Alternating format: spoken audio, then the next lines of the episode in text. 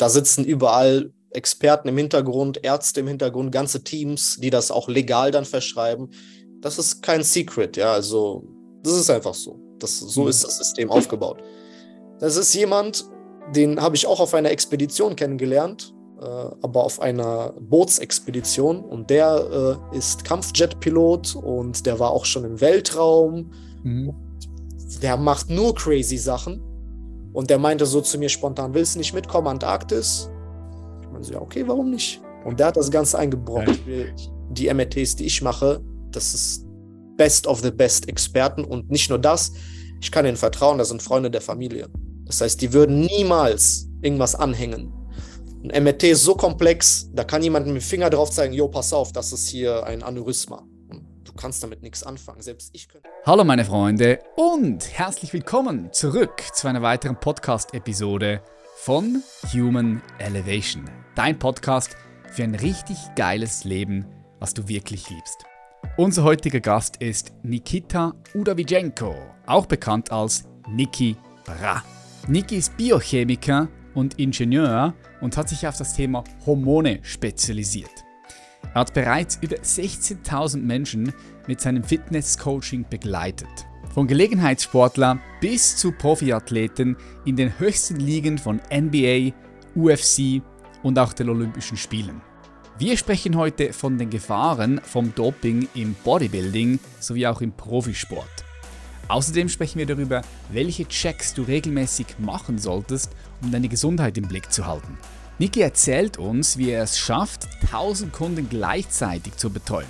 Außerdem ist Niki ein leidenschaftlicher Bergsteiger und er erzählt uns über seine faszinierenden Expeditionen in der Antarktis. Und ganz zum Schluss gibt er mir noch ein paar wertvolle Tipps für meine Bergbesteigung im August, für die Besteigung des Matterhorns die ich auch auf YouTube dokumentiere. Es wird spannend, schnall dich an, lehn dich zurück und ich sage herzlich willkommen hier bei Human Elevation, Niki Bra. Servus Patrick, danke für die Einladung, schön, dass ich hier sein darf. Yes, ich freue mich ganz besonders heute auf dich. Ich finde deinen Namen so geil, so Niki Bra. Wie bist du auf den Namen gekommen? Weil es ja ein Spitzname, glaube ich, von dir, ein Branding-Name. Der ursprüngliche Name, ich hoffe, ich spreche das richtig aus, Udovicenko, das ist ja. dein richtiger Name. Niki Bra ist dein Künstlername, könnte man so sagen, ja? Woher das kommt?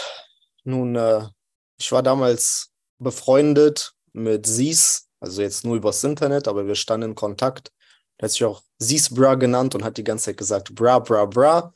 Und Bra ist halt so guter Freund, so, du bist ja auch schon lange dabei in der Szene, du weißt ja noch, wie damals ja. das war. Das waren einfach coole Leute. Der hat mich auch immer Nicky Bra genannt und dann viele haben mich Nicky Bra genannt und dann war es halt so. Ich habe es mir nicht ausgesucht, sondern die Bras wussten Bescheid. Okay, geil. Ja, jetzt wo du sagst, das ist, oh shit, das ist so lange her. Ich weiß gar nicht, ob die Zuhörer, Zuhörerinnen jetzt hier dabei sind, ob der, denen das was sagt. Das war eine Fitness, Fitness-Model, Fitness-Ikone damals, eine der ersten, der im Internet bekannt war für, seine, für seinen Körper, für seine Fitness, für seine verrückte Art und Weise. Ne? Und mit dem warst du in Kontakt damals. Wann war das? 2000 und? Ähm, wir 10, haben 11, 12? Also der erste Kontakt kam zustande so 2010, wenn ich mich nicht täusche. Kann mich aber auch täuschen, plus minus, genau 2011, 2000, müsste eigentlich 2010 gewesen sein.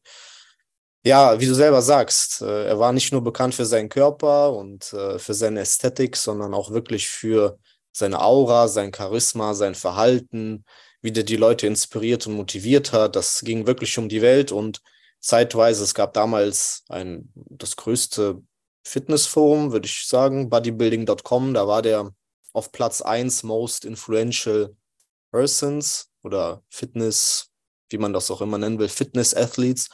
Sogar, also wie gesagt, auf Platz 1 sogar äh, vor Schwarzenegger ähm, also das war halt so ein Voting von der ganzen Community. Also der hat schon das Leben von vielen Menschen ins Positive bewegt. Definitiv. Ja, hat viele dazu inspiriert, mit, mit Fitness, mit Kraftsport zu starten und ist dann gestorben. Ne? Krass, ich glaube, in der Sauna ist er gestorben. Ne? Ja, das ist, was viele natürlich sagen, aber ich darf da jetzt nicht zu großartig viele Informationen geben. Aber er ist in Thailand gestorben und ja, äh, genau, genau. ein Herzproblem, könnte man so sagen. Aber wie gesagt, die Geschichte ist etwas blurry und äh, weicht eventuell etwas von der offiziellen Geschichte ab, die äh, in den News verbreitet worden ist. Also das, das ging ja dann jetzt nicht äh, um die Welt, jetzt BBC und so, sondern aber in Australien kam das in den News und die Leute, die ganze Fitness-Community war natürlich schockiert. Ähm, ich kenne den Tag noch ganz genau. Ähm, ich wusste, wir waren halt jetzt nicht beste Freunde oder so, wir waren halt gut bekannt und ähm, ich wusste, dass der halt so ein Troll ist und dass der gern Scherze macht und dass der äh, mal polarisiert, äh, aber positiv. Und als ich ähm, diese Nachricht bekommen habe von gemeinsamen Freunden, bevor das überhaupt, also ins Internet noch sogar kam oder vielleicht die erste halbe Stunde, da wusste ich, dass das wirklich passiert ist, weil solche Scherze würde dieser Mensch nicht machen. Das würde eine Linie übertreten, die der nicht übertreten würde. Ja. Und deswegen mhm. wusste ich da schon direkt in der ersten halben Stunde, dass leider diese Tragödie passiert ist.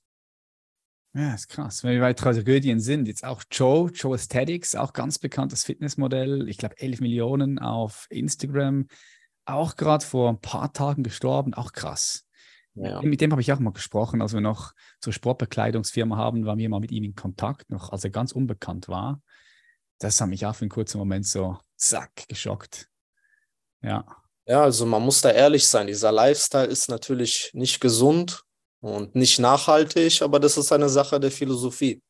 Ja, wie möchtest du dein Leben leben? Ja, das kann jeder für sich selber entscheiden, solange du keinen ähm, keinen Schaden anderen antust, äh, kannst du machen, was du willst, meiner Meinung nach. Und äh, das ist halt part of the deal, dass der Lifestyle nicht gesund ist. Und beide waren ja relativ offen damit. Ich kannte jetzt Joe nicht. Wir haben nur ein paar Mal gechattet. Der war, also wie gesagt, ich fand ihn korrekt. Äh, ich kann über den nur Positives erzählen. Ähm, aber sonst, ich kenne ihn jetzt nicht so gut. Das war, wie gesagt, nur mal, nur mal ein Hin und Her.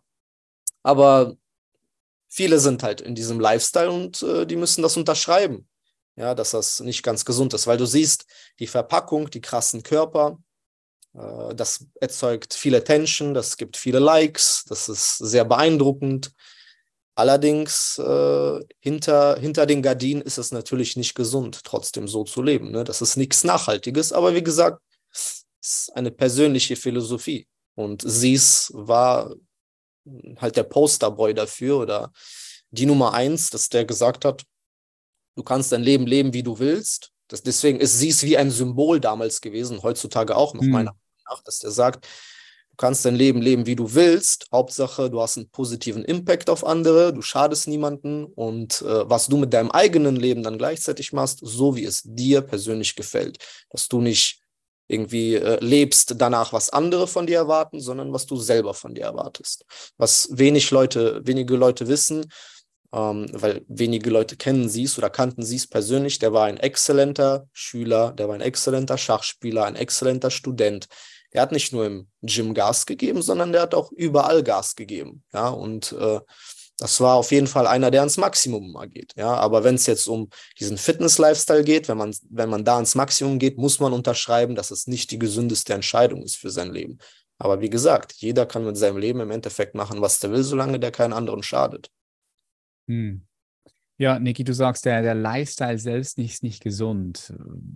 Definier mal diesen Lifestyle. Also sprichst du jetzt von 24 Stunden, 365 Tage im Jahr so geschreddet zu sein. Das heißt, dein Körper auf so einen tiefen Körperfettanteil zu haben und gleichzeitig mit Substanzen zu arbeiten. Und wenn ich sage Substanzen, meine ich nicht nur Proteinshakes und Kreatin, was man überall kaufen kann, sondern halt eben auch so ein bisschen die gröberen Sachen. Was meinst du konkret mit dem Lifestyle ist nicht gesund? Kannst du das für uns alle hier mal definieren?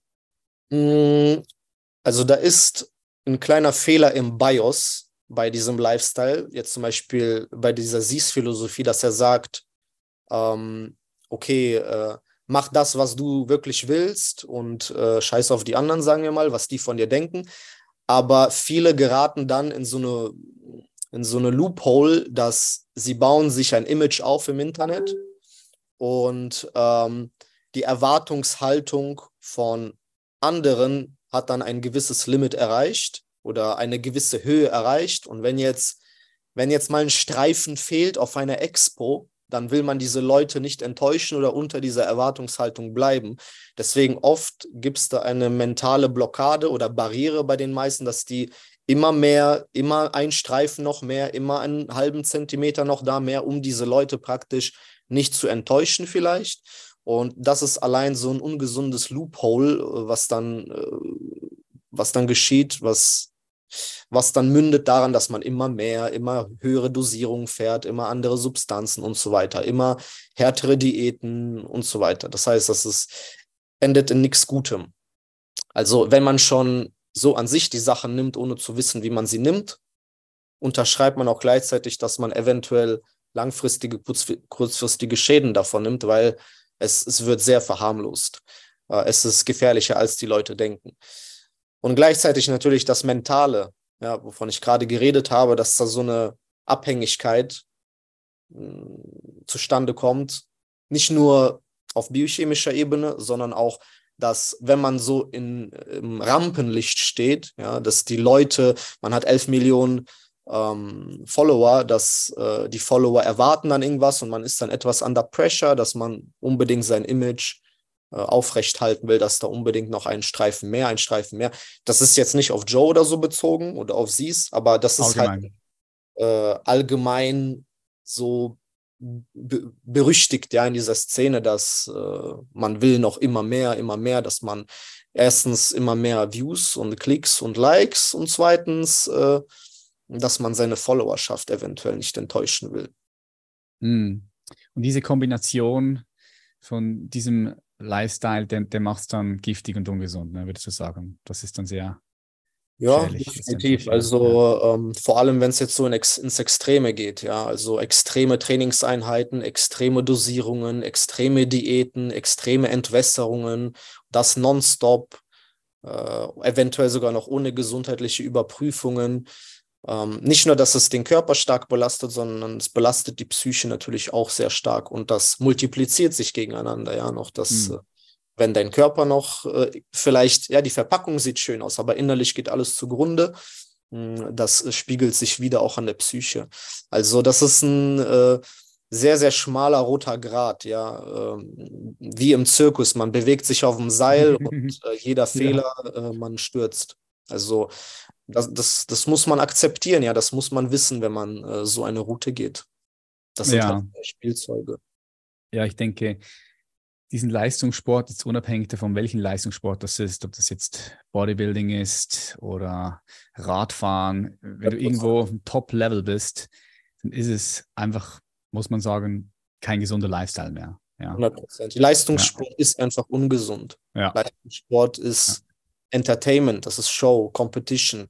Mhm. Da ist egal, ob du fünf Jahre kürzer lebst, wenn du die Medaille holst und so weiter. Das ist ganz klar. Ja, das muss mhm. den Leuten bewusst sein. Leistungssport an sich per se ist sehr ungesund. Das ist Stress für den Körper. Deswegen gesundes Training muss einen Sweet Spot haben. Es darf nicht zu wenig sein, aber auch definitiv nicht zu viel. Das stresst den Körper, man wird älter.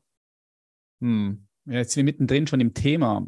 Vielleicht, Niki, für all die Leute, die dich noch nicht kennen. Ich habe es in der Anmoderation schon ein bisschen äh, da hineingegeben in den Raum, so wer du bist, was du machst. Aber sag doch noch mal kurz in deinen eigenen Worten, wer bist du, was machst du, weil wir sind ja schon da mittendrin. Du betreust als Coach ganz viele Leistungssportler in unterschiedlichsten Bereichen, sei es Kampfsport, Bodybuilding natürlich, ähm, Olympioniken hast du schon trainiert, also Menschen, die an der Olympi Olympiade waren.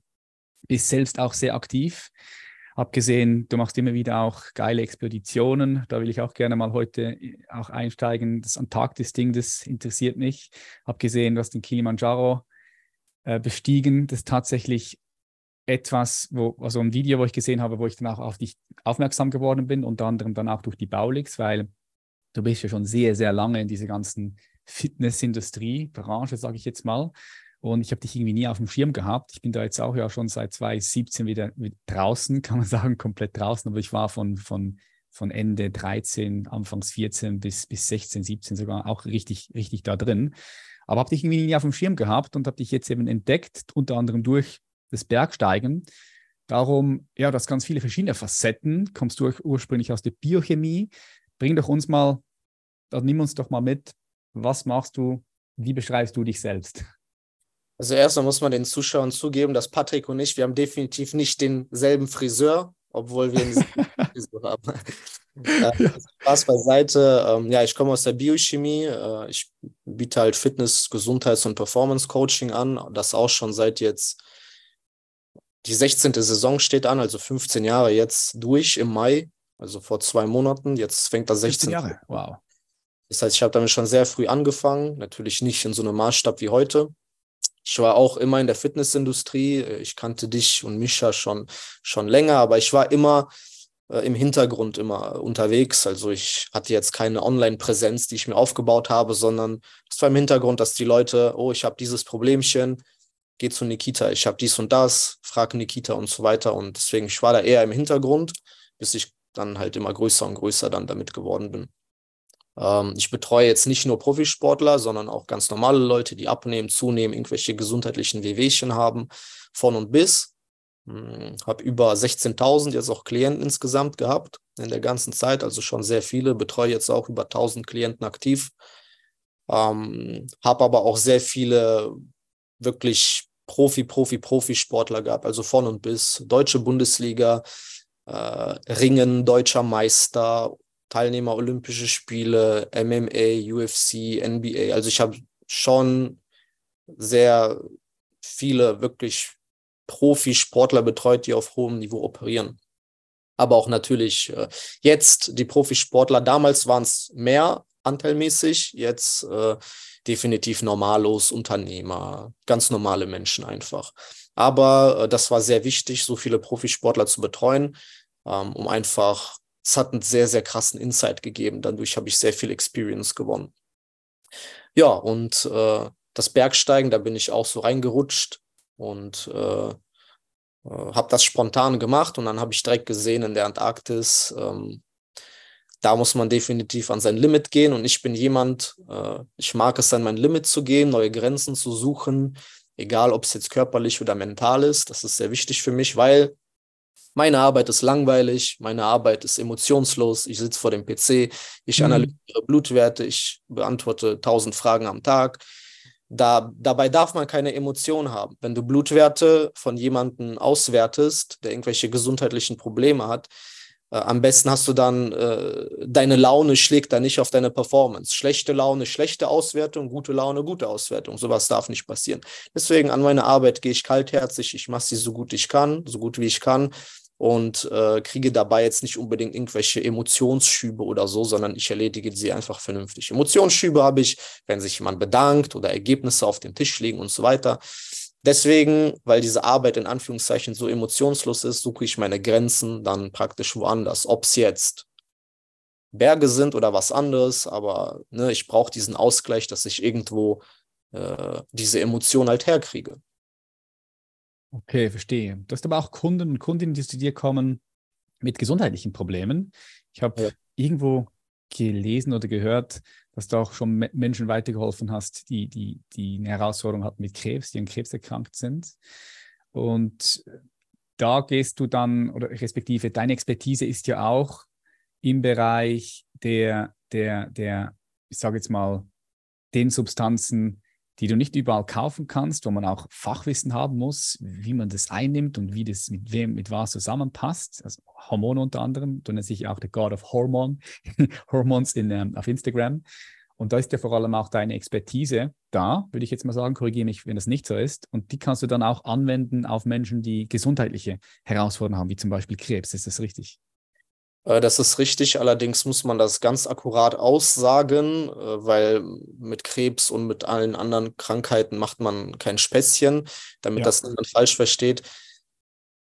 Ich kann jetzt nicht jemanden nehmen und so eine Wunderheilung machen, so du hast Krebs und Krebs ist verschwunden, sondern wie ähm, die Arbeit funktioniert ist, dass ich das Ganze zusätzlich betreue. Das heißt, bei Krebs ist schon Endhaltestelle, da braucht man ärztliche Betreuung. Meine Aufgabe, Aufgabe dort ist vor allem zu kontrollieren, ob die Ärzte alles richtig machen, ob die einen nicht verarschen. Auswertung äh, der Blutwerte, Auswertung des ganzen Prozesses, dass da alles vernünftig passiert, dass da nie äh, irgendwie ähm, irgendwas Schlechtes oder Ungerechtes gemacht wird, weil ich hatte Fälle, da wurde mehrere Fälle. Ja, das ist nicht was Anekdotisches, was nur einmal passiert, sondern das habe ich schon oft gesehen, dass äh, der Arzt kommt, gibt eine Diagnose, oh, Sie haben Krebs, dann wird eine Diagnose woanders gemacht, also Analysen werden woanders gemacht, dann nee, nee doch nicht. Ja, ja das heißt, in, Diagnose. in der Medizin mhm. äh, gibt es äh, sehr viele Menschen, die äh, den Leuten äh, Geld aus der Tasche ziehen wollen. Ärzte sind nicht alle top, sind aber auch nicht alle schlecht, deswegen muss man da aufpassen. Und wenn jemand Krebs hat, ja, das heißt, der steht äh, mit dem Rücken zur Wand, der hat nichts mehr zu verlieren, wenn der Arzt ihm sagt, das und das wird gemacht, er ist eine Autoritätsperson und äh, der Arzt hat dann äh, die Möglichkeit praktisch, äh, das Geld da aus der Tasche zu ziehen. Und äh, ja, das ist ein Problem, das gibt es weltweit, ja, dass äh, so geblufft wird, weil wer von den Patienten kann denn ein MRT auslesen oder so oder kann Blutwerte auslesen? Kann niemand. Ja. Die vertrauen den Ärzten. Das heißt, solche Fälle gab es auch, dass wirklich ähm, äh, da falsche Diagnosen aufgestellt worden sind. Hier auch vielleicht ein Tipp an Zuhörer, an alle, äh, wenn irgendeine Diagnose kommt, vielleicht irgendwas Hartes, Gott bewahre, aber wenn irgendwas kommt, Vier-Augen-Prinzip. Von einem Arzt abholen und bei einem anderen Arzt, ohne dem was Bescheid zu sagen vorher, vielleicht sogar hm. in einem anderen Land, auch nochmal gegenkontrollieren lassen. Ja, also das ist ganz, ganz wichtig. Ja, ja, wichtiger Punkt, den du da rein, reinbringst, sehe ich auch so. Ja, weil, weil wer kann, wer kann die Blutwerte richt, wirklich richtig lesen? Ne? Und das ist ja auch so ein Ding, da gibt es ja permanent neue Erkenntnisse aus der Wissenschaft, die man dann ja auch immer wieder updaten muss, wenn man, und, und wenn man da nicht Expert drin ist, dann kommt man da gar nicht mit. Und Dazu kann ich sehr Sinn. viele inter interessante Sachen erzählen, weil ähm, klingt jetzt vielleicht ein bisschen arrogant, äh, aber es ist wie es ist. Ähm, wenn mir zum Beispiel jemand MRT schickt oder EKG schickt oder irgendwie ein Röntgen von einem Bruch, da sage ich immer ganz ehrlich, ich habe das schon gesehen, ich kann da drüber gucken, aber ich bin da kein Experte drin. Wenn ich hm. jetzt diesen Bruch hier falsch analysiere, wenn mir was auffällt, sage ich das, aber ich sage direkt, da bin ich nicht der Weltbeste drin. Das kann ich nicht so gut wie vielleicht jemand anders. Wenn es solche Fälle gibt, ich kenne sehr gute Ärzte, ich schicke dann zum Beispiel die Bilder dahin und kriege dann Feedback und gebe das zum Beispiel an Kunden weiter. Das heißt, ich habe da kein Riesenego, dass ich sage, oh, ich kann das auch. Nein, das kann ich nicht. Das kann ich nicht so gut wie andere Ärzte, die sich darauf spezialisieren. Was ich sehr gut kann, teilweise auch die Ärzte, die ich kenne, wenn die Blutwerte nehmen von ihrer Familie, selbst von ihren Kindern, ich kriege das geschickt zur Auswertung. Warum? Weil ich analysiere Blutwerte 30 bis 50 Stück am Tag. Und das Gute dabei ist, das sind Blutwerte von Klienten, da habe ich komplette Einsicht. Stell dir vor, du bist ein Arzt und dann kommt irgendein No-Name, irgendein Random zu dir, du hast deine Blutwerte, du kannst da nicht so viel draus extrahieren. Das Einzige, was du machen kannst als Arzt, das kann man den also nicht übel nehmen, wie ein Zweijähriger oder wie, äh, wie, wie ein Siebenjähriger aus der zweiten Klasse, einfach schauen, ist die Zahl in der Referenz zwischen Minimum ja, und genau. Das ist ja. das, was die machen. Die können gar nicht prinzipiell da das Maximum rausziehen, weil die die Person hinter den Zahlen gar nicht kennen. Da ich die Person hinter den Zahlen kenne, kann ich viel mehr aus einem Blutwert extrahieren und sagen, das ist gut, das ist schlecht. Das ist nur ein Aspekt. Dann gibt es noch mehrere Aspekte. Das ist einfach das ganze Volumen. Ja, das heißt, ich analysiere so viele Blutwerte mehr als jeder Arzt in seiner Karriere, teilweise in einem Jahr oder in einem Monat. Ich habe mal früher, da wo ich noch Kapazität hatte, so eine so ein, so ein Event gemacht, wo ich gesagt habe, Leute, ich tippe mir heute die Finger wund, schickt mir alle eure Blutwerte, ich analysiere das. Einfach für die Follower. Das waren 1500 Blutwerte oder so in 36 Stunden. Das macht ein Arzt vielleicht noch nicht mal in ein Jahrzehnt. Ja, ja. ja. Das habe ich in einem Tag gemacht. Das heißt, ich habe da schon sehr, sehr viel Erfahrung. Und drittens, was man auch noch wissen muss, sind die ganzen Tricks, die da passieren. Ganz einfaches Beispiel. Testosteron ist gefallen in den letzten 20 Jahren um 30 bis 40 Prozent, damit die Krankenkasse und die Medizin einfach die Probleme vom Tisch einfach schmeißen. Funktioniert das so, es wird die Referenz genommen und einfach nach unten geschoben, um sich das Leben einfach zu machen, damit man nicht mehr so viele ah, diagnostizieren muss. Früher war die Reference Range, sagen wir mal, im Durchschnitt 12 bis 35 Nanomol pro Liter. Heute ist sie schon 6 bis 26 oder 28 Nanomol pro Liter. Das heißt, da wird auch rumgetrickst. Ja, das heißt, man muss, man muss ja schon einen guten Einblick haben, um überhaupt solche Blutwerte lesen zu können. Weil was die Ärzte machen, kann man denen das übel nehmen oder nicht, weiß ich nicht. Äh, aber was die machen, ist meistens einfach nur Min und Max vergleichen und wenn da irgendwas drüber oder drunter ist, schauen die im Glossar nach. Wenn da was drüber ist, verschreib diese Pille. Wenn da was drunter ist, verschreib diese Pille. So ist das in der Praxis heutzutage, leider. Aber können die mehr machen? Haben die Kapazität, mehr zu machen? Mentale und auch vielleicht Kapazität von der Zeit, da sich um jeden Patienten so tief zu kümmern? Wahrscheinlich nicht. Also das System an sich ist schon ein bisschen corrupted. In, in ja. ja, sehe ich, sehe ich. Also du hast gesagt, 20 bis 30 Prozent weniger Testosteron haben wir heutzutage anstatt früher. Ist, ist, ist, das, ist das so? Teilweise sogar noch mehr im Durchschnitt, ja. Also hauptsächlich die Männer oder ist es auch eine, eine Beobachtung, die du bei Frauen ähm, bei Frauen ist es tatsächlich sogar ein Ticken eventuell sogar gestiegen. Okay. Aber was glaubst du, warum das ist? Haben, äh, eine Frau will das wahrscheinlich nicht haben. Bei Frauen sind Frauenhormone runtergegangen. Progesteron, Prolaktin, das ist stark runtergegangen über die Jahre. Das hängt vor allem zusammen, natürlich mit Ernährung und Lifestyle und so weiter, aber vor allem auch die, äh, ähm, die Pille. Die Pille ah, okay. hat da starke äh, Disbalancen erzeugt. Und bei den Männern mit dem Testosteron, was, was, ist, was, ist, was ist da passiert? Es ist natürlich Ernährung einerseits vielleicht, ja, aber vielleicht auch Stress, der jetzt mehr, mehr reingekommen ist in die Gesellschaft. Definitiv. Also das ist wie ein Spinnennetz. Ja, das ist, ist Statistik. Da gibt es viele Faktoren. Man kann das nicht nur jetzt auf Stress. Stress wird definitiv auch dabei sein. Stressigeres Leben, hm. schnelleres Leben, ähm, Social Media. Äh, man ist gestresst, weil jemand äh, fährt da so ein Auto und ich fahre nicht so ein Auto. Ich muss noch mehr hasseln, noch mehr arbeiten und komme gar nicht mehr hinterher und so weiter. Viel schnelllebigeres Leben, eventuell, wird ein Faktor sein. Ernährung wichtiger Faktor, Lifestyle wichtiger Faktor. Man kann allein durch seine Gedanken seine Hormone lenken. Das heißt, wie denken die Leute? Ähm, das heißt, das ist ein ganz komplexes Spinnennetz, was dann in einem Wert dann resultiert und das kann man nicht nur auf eine Sache äh, schieben wie Stress, aber es, äh, mir fällt jetzt keine Sache ein, die besser geworden ist in 20, 30 Jahren, die jetzt zu besseren Werten resultieren sollte. Also mhm. wir reden jetzt hier vom Durchschnitt. Ja, es ja. gibt Leute, da sind die individuellen Werte besser geworden, mhm. weil sie sich um das Spinnennetz von sich selber gekümmert haben. Aber wir reden jetzt vom Durchschnittsbürger, vom Durchschnittslebenden auf diesem Planeten oder in Europa und in den USA, das ist runtergegangen, weil das Spinnennetz von diesen ganzen Faktoren degradiert halt stark. Hm. Okay. Yes, jetzt du arbeitest wahrscheinlich logischerweise nicht bei allen, aber bei einigen Kunden auch mit diesen Substanzen, oder kann man das so, so sagen? Ist das, ist das öffentlich oder ja? Ähm, bei sehr wenigen. Ich bin äh, generell sehr dagegen und ähm, bei Profisportlern, bei Sportlern, die das machen müssen, bei Bodybuildern definitiv. Da muss man das machen. Da sage ich sogar, ey, wenn du auf die Bühne willst, ja, irgendwo in Deutschland, IFBB, irgendwo mitmachen, musst du nehmen. Punkt. Da kommst ja, wenn du, wenn du, wenn du, wenn du Bodybuilding stoffst, ja, aber es gibt natürlich auch das Natural Bodybuilding, ne? Ja, okay, aber. Zwei, zwei, zwei, zwei verschiedene mh, hm, nicht Sportarten, das wäre, das wäre, das wäre schon falsch, aber es gibt eine linke und eine rechte Autobahnspur. Ja, ja. So. Das ja. ist, aber ja. äh, da muss ich auch ganz offen sagen, selbst regulärer Profisport wie Fahrradfahren und so weiter, wie alles, was auf allerhöchstem Weltniveau passiert, da wird getrickst und gedopt. Hm. So, weil da Geld im Spiel ist. Hm. Wer höher springt und schneller läuft, das wollen die Leute sehen, das ist Entertainment, das ist Competition, da wird gedopt. Punkt. Und äh, da sitzen überall Experten im Hintergrund, Ärzte im Hintergrund, ganze Teams, die das auch legal dann verschreiben. Das ist kein Secret, ja. Also, das ist einfach so. Das, so mhm. ist das System aufgebaut.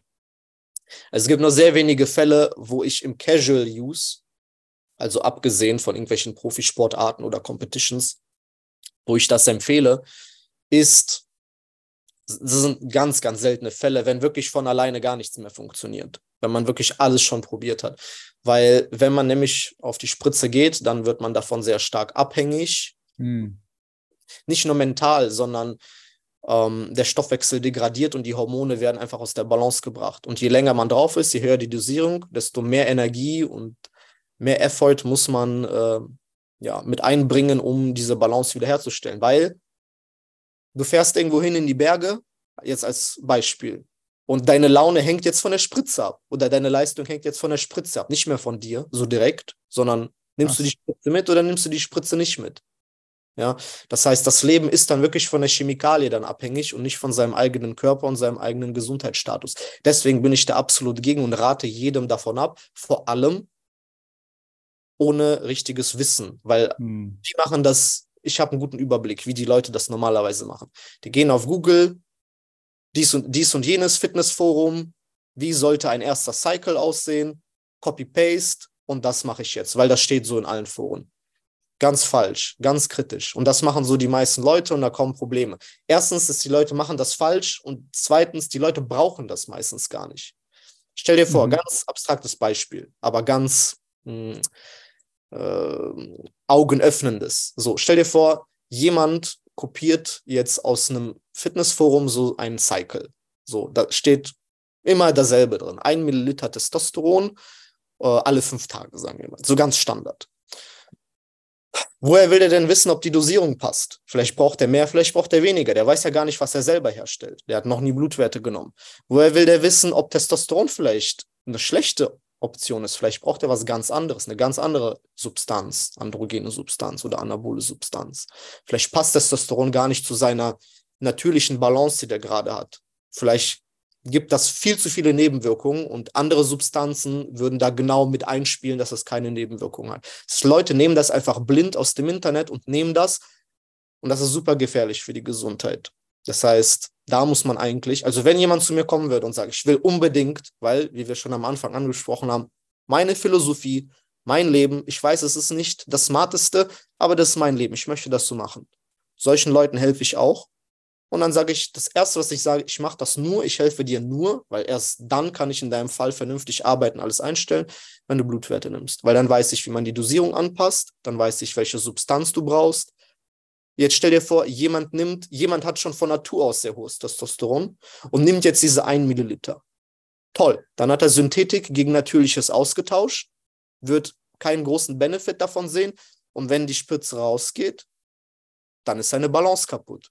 Das heißt, er hat mehr Probleme als vorher und hat praktisch nicht so guten Progress dann theoretisch gemacht. Vielleicht mental, dass der denkt, okay, jetzt bin ich drauf, jetzt muss ich Gas geben. Vielleicht hat, ist er dann mehr motiviert. Aber rein biochemisch von der Wirkung, wenn du synthetisch gegen natürlich ersetzt, wirklich eins zu eins, ungefähr selbst, wenn, lohnt sich das dann wirklich? Nein. Dann müsste der theoretisch eine viel höhere Dosierung direkt von Anfang an fahren, um überhaupt deutlich über seinem Natürlichen zu sein. Viele Leute machen halt sehr, sehr viele Fehler. Da ist jetzt nur ein dummes Szenario von vielen, was möglich ist, aber soll nur aufzeigen, auf wie viel man tatsächlich achten muss, dass man nicht einfach bei Google eingeben muss, erster Cycle und ab dafür, wie die meisten das machen. Ja, ist krass, dass das die meisten einfach so schnell, schnell machen und dann nehmen, weil es ja schon sehr gefährlich, wenn man da nicht weiß, was man macht. Und auch so ist es wahrscheinlich gefährlich, ja ähm, weil es sehr komplex ist. So, du nimmst das und dann passiert das und dann, weil das passiert, musst du das machen und dann das. Shit. Man muss, sich, äh, man muss sich auskennen, selbst, wie wird es hergestellt? Was sind die Tricks bei der Herstellung? Wusstest du, dass bei ULAB, also Underground Lab, nicht bei zertifizierten Produkten, als Beispiel, ähm, teilweise wird Östrogen mitgemischt? Also das hm. heißt, die Leute jetzt nicht immer, früher war das sehr oft so. Das heißt, man hat sich mit Testosteron zusätzlich Östrogen noch mitgespritzt. Was natürlich, warum sollte man das machen, als Mann sich Frauenhormone spritzen? Weil die Hersteller sich gedacht haben, hey, die Leute, die das machen, damit die bei uns noch mehr kaufen und damit die direkt sehen, yo, das Zeug wirkt, erwarten die Leute, dass man auf der Waage eine schnelle Veränderung sieht. Die ballern sich das und die müssen nach, zehn, nach zwei Wochen sagen, yo, ich habe 10 Kilo zugenommen. Das wollen die haben für ihren Ego-Push. Das wissen die Hersteller von den ULABs. Weil die zertifizierten Hersteller, das ist gar nicht ihr Klientel. Ihr Klientel ist wirklich für die Medizin. Krebspatienten, die zum Beispiel Muskel erhalten oder Muskelaufbau, dass sie nicht zu dünn werden, die zum Beispiel nehmen sowas. Ja, ja, das Klientel von den ULABs sind die Fitnessleute und die erwarten hohe Veränderung auf der Waage. Das heißt, die tun da noch Östrogen dazu, jetzt als Beispiel. Das zieht extrem viel Wasser und dann siehst du schnelle Veränderungen auf der Waage. Und dann sagt er vom McFit, yo, yo, yo, das Zeug wirkt, nimm das auch. Das ist die Leute, die im Hintergrund stehen, die sind alle schlau, die kennen alle Mechanismen, die wissen, die wissen, was zu tun ist. Und die Leute sind halt da draußen sehr naiv, die kennen diese Tricks nicht und denen wird praktisch in die Hand so gespielt. Das ist auch nur ein Trick von Tausenden, die es da draußen gibt. Das ist dirty. Das ist dirty. Ja, sehe ich, sehe ich. Jetzt das gesagt, du hast schon über 16.000 Kunden trainiert, auch aktiv, 1000 Menschen, die da bei dir mit dem Programm sind, die du betreust. Und ich habe auch irgendwo gehört oder gelesen, dass du das alleine machst noch, ja? Oder mit einem relativ, hast du ein kleines Team oder machst du das ganz alleine? Und, und wenn ja, wie, wie, wie schaffst du das? Performance. Also das, was äh, mit Kunden, Kundenarbeit mache ich alles alleine. Ich habe jetzt zum Beispiel jemanden, der sich um die Finanzen kümmert, äh, um irgendwelche Erklärungen, um irgendwelche Dokumente. Ich habe äh, Leute, die sich um die Page kümmern, äh, wenn da irgendwas gemacht werden muss. Aber wenn es um Kundensupport geht, Analyse etc., also alles, alles, alles Kundenarbeit, da habe nur ich Zugriff und das mache auch ich alles alleine. Okay. Das heißt, du, du betreust diese Kunden alle gleichzeitig und, und, und das, das, das geht, ja. Das sagst du, kriegst du. Ja, Arbeit. Jeden ja. Tag. Ja, ja. Und, und du kombinierst es auch noch mit dem Reisen. Ich habe dich auch gefragt, wo du gerade steckst. Du hast gesagt, du bist in Budapest, sieht man auch im Hintergrund da. Die Kirche, geil. Ähm, mit dem Sport und mit den Hobbys, das kriegst du alles gut unter den Hut. Das heißt, du musst ja auch sehr gut Performance liefern können, Energie haben immer gut, das hast du gesagt, und gleichzeitig auch sehr gut strukturiert sein wahrscheinlich, oder? Also ich lebe das vor, was ich äh, alles meinen Kunden beibringe und wünsche. Natürlich volle Performance, volle Disziplin. Bei mir fällt nie was aus. Jahrelang ist überhaupt kein einziger Termin ausgefallen. Ich mache meine Arbeit perfekt. Es ist sehr, sehr viel, muss man dazu sagen. Also viele Leute können sich nicht, nur wirklich Kunden können sich vorstellen, wie viel das ist. Wenn wir allein von irgendwie Live-Calls reden, acht Stunden, neun Stunden, zehn Stunden gab es schon. Und es ist wirklich sehr viel Arbeit, aber ich gehe halt aufs Ganze. So, ich mhm. mache, was ich kann. Und mittlerweile habe ich ein Level erreicht, was mehr geht wirklich nicht. Also es geht, aber das wäre schon sehr ungesund für mich. Dann könnte ich mein Leben gar nicht mehr genießen, weil dann würde ich gar nicht, es würde einfach nicht funktionieren. Das wäre too much einfach. Ja, das heißt, ich würde gar nicht mehr vom PC wegkommen. Aber mein Ziel war es, die 1000 zu knacken. Das habe ich gemacht und das halte ich und ähm, das geht auf jeden Fall vollkommen klar. Bei mir ist Time Management super optimiert. Bei mir, selbst wenn ich von Stadt zu Stadt reise, irgendwo hin, das hört sich jetzt so an, als ob ich jeden zweiten Tag reise. Bei mir ist das so, ich gehe zum Beispiel nach Budapest jetzt, besuche hier Klienten, besuche hier Freunde, gehe ab und zu mal raus, und dann nach zwei Wochen gehe ich woanders hin. Das ist nicht so, dass ich alle zwei Tage. Ich kann nicht an einem x-beliebigen Tag irgendwo hinreisen. Ich habe meine bestimmten Tage, die etwas einfacher sind vom Kundensupport. Nur da kann ich reisen. Ich kann mir es nicht erlauben, an einem Sonntag oder so zu reisen, weil das sind die härtesten Tage für die weitere Wochenplanung. Es geht nicht. Ich kann an einem Sonntag nicht fliegen. Das heißt, bei mir ist Time Management schon sehr, sehr optimiert. Performance natürlich, alles, was, was mit Gesundheit, Ernährung, Training was einfach für die Leistung, ja, äh, ist bei mir Maximum optimiert. Ähm, bei mir, das muss man dazu sagen, früher, wo ich noch ein Jungspund war, da war mein Ziel jetzt unbedingt, komm, der Ärmel, der muss jetzt spannen, da muss, müssen die Streifen jetzt raus. Jetzt ist mein Ziel einfach nur maximale Performance rausholen aus meinem Körper, maximale langfristige Gesundheit. Ja, das, das ist mein absolutes Ziel. Und äh, daran arbeite ich selber halt ans Maximum. Und äh, es geht, es geht. Es ist viel Arbeit, aber es geht. Das muss man auch dazu sagen, das kam nicht über Nacht, sondern erst waren 100 Klienten, dann kamen 150, dann 200 und so weiter, Step by Step. Das war nicht so 100.000, nein. Es war alles Step by Step, langsam, langsam und man gewöhnt sich dran. Ja, man gewöhnt sich dran. Man ist ein mhm. Gewöhnungstier. Es ist ein, alles eine Sache der Gewöhnung. Wie bist du am Anfang auf Kunden gekommen? Ich meine, 1000 Kunden zu betreuen, das ist schon äh, jeder, der ja, der da, der da drin ist, der weiß, es ist ein großes Pensum und musst ja auch erstmal 1000 Kunden haben, die dann, die bezahlen bei dir monatlich, richtig? Mhm. Wie, wie, hast, wie hast du dir das aufgebaut? Wie hast du damit gestartet? 1000 äh, Kunden, ja, kommst du nicht einfach so. Da muss ja vorher eben, wie, wie, du schon bereits gesagt hast, viel passiert sein. Du hast einen YouTube-Kanal, hast eine Social Media Reichweite aufgebaut? Hat sich das so während den Jahren entwickelt, weil du einfach permanent Content herausgegeben hast, die Leute durch Social Media zu dir gekommen sind, durch Weiterempfehlungen? Kann man sich das so ein bisschen so vorstellen? Der normale Weg? Ähm, die meisten Leute kamen durch Weiterempfehlungen. Der YouTube-Kanal und Instagram etc. pp, das kam alles viel, viel später. Ich glaube, vor meinem YouTube-Kanal hatte ich schon, ich habe jetzt die Zahlen nicht vor mir, aber das waren bestimmt schon 300 Klienten oder so bestimmt, wenn nicht noch mehr. Ich habe jetzt die Zahlen nicht vor mir, aber das waren schon einige Klienten, die ich vor der großen Social-Media-Präsenz hatte. Bedeutet äh, alles über Weiterempfehlung. Ich habe gestartet, wie gesagt, ich war sehr, sehr jung und ich war sehr sportlich, äh, in mehreren Sportarten sehr erfolgreich und äh, auch in der Wissenschaft. Ich komme aus einer Familie von Wissenschaftlern. Ich war gut in der Schule, gut in der Uni.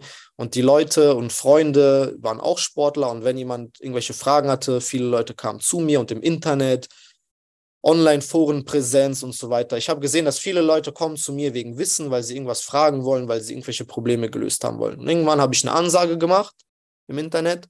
Gesagt, okay, Leute, ich mache es jetzt öffentlich. Ich probiere das jetzt.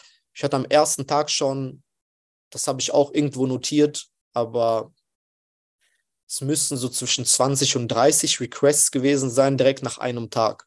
Das heißt, die Leute, ich, ich hatte schon eine Präsenz halt in Foren und so. Also die Leute haben mich zu Hormonen gefragt, zu Steroiden und so weiter, zur Ernährung. Ähm, so, so fing das an ungefähr. Ja, also schon übers Internet praktisch. Okay, ja, geil, geil. Ja, das spricht dann auch für die Resultate, wenn du weiterempfohlen wirst. Das sind immer die besten Kunden, die Weiterempfehlungen. Ja, das stimmt. Wie, wie lange schläfst du? Wie ist so dein, dein Alltag? Also wann, wann stehst du auf, wann gehst du ins Bett und wie lange schläfst du? Das würde mich noch interessieren. Und dann, was mich auch interessiert ist, kommen wir zum Thema Ernährung, wie du dich ernährst. Ja. Ernährung, Schlaf, Rhythmus. Ja. Ähm, Schlaf ich gehe erst schlafen, wenn die Arbeit erledigt ist. Vorher gehe ich nicht schlafen. Aber wie gesagt, bei mir ist alles oft, vor allem wenn, wenn bei mir alles in, in den, im Muster ist, wenn ich jetzt nicht reise, wenn ich jetzt wirklich meine Base habe und dann läuft alles wie geschmiert, dann komme ich nie in Verzug. Ähm, komme auch so praktisch nie in Verzug. Nur dann muss ich halt dann äh, Schlaf sacrificen. Dann muss ich halt statt Schlaf, muss ich die Sachen arbeiten, abarbeiten, die dann schon vielleicht äh, etwas länger offen sind. Weil bei mir ist auch ein Kundenversprechen, kriegt jeder maximal nach 24 Stunden eine Antwort. Maximal. Normalerweise nach 12 maximal. 24 sollte, sollten eigentlich schon irgendwelche Emergencies bei mir auftreten. Sonst so im Durchschnitt würde ich jetzt schätzen, vier, fünf Stunden. Dann kriegt mhm. jeder seine Antwort. Und wenn ich jetzt zum Beispiel irgendwo im Flugzeug sitze und es da kein Internet gibt, dann kommt einfach ein Verzug. Deswegen, wenn ich meine Base habe stabile Muster, dann komme ich dann in Verzug. Dann endet die Arbeit normalerweise so, ja, so 10, 11. Dann mache ich meinen PC aus und mein Handy aus und Internet aus und entspanne mich. Aufstehen so um, also das heißt nicht, dass ich dann noch schlafen gehe, ich mache dann noch irgendwas. Dann vielleicht um Mitternacht gehe ich schlafen, so zwischen Mitternacht und 1 Uhr normalerweise und wach dann so 7 Uhr bis 8 Uhr auf ungefähr. Und dann geht es wieder weiter.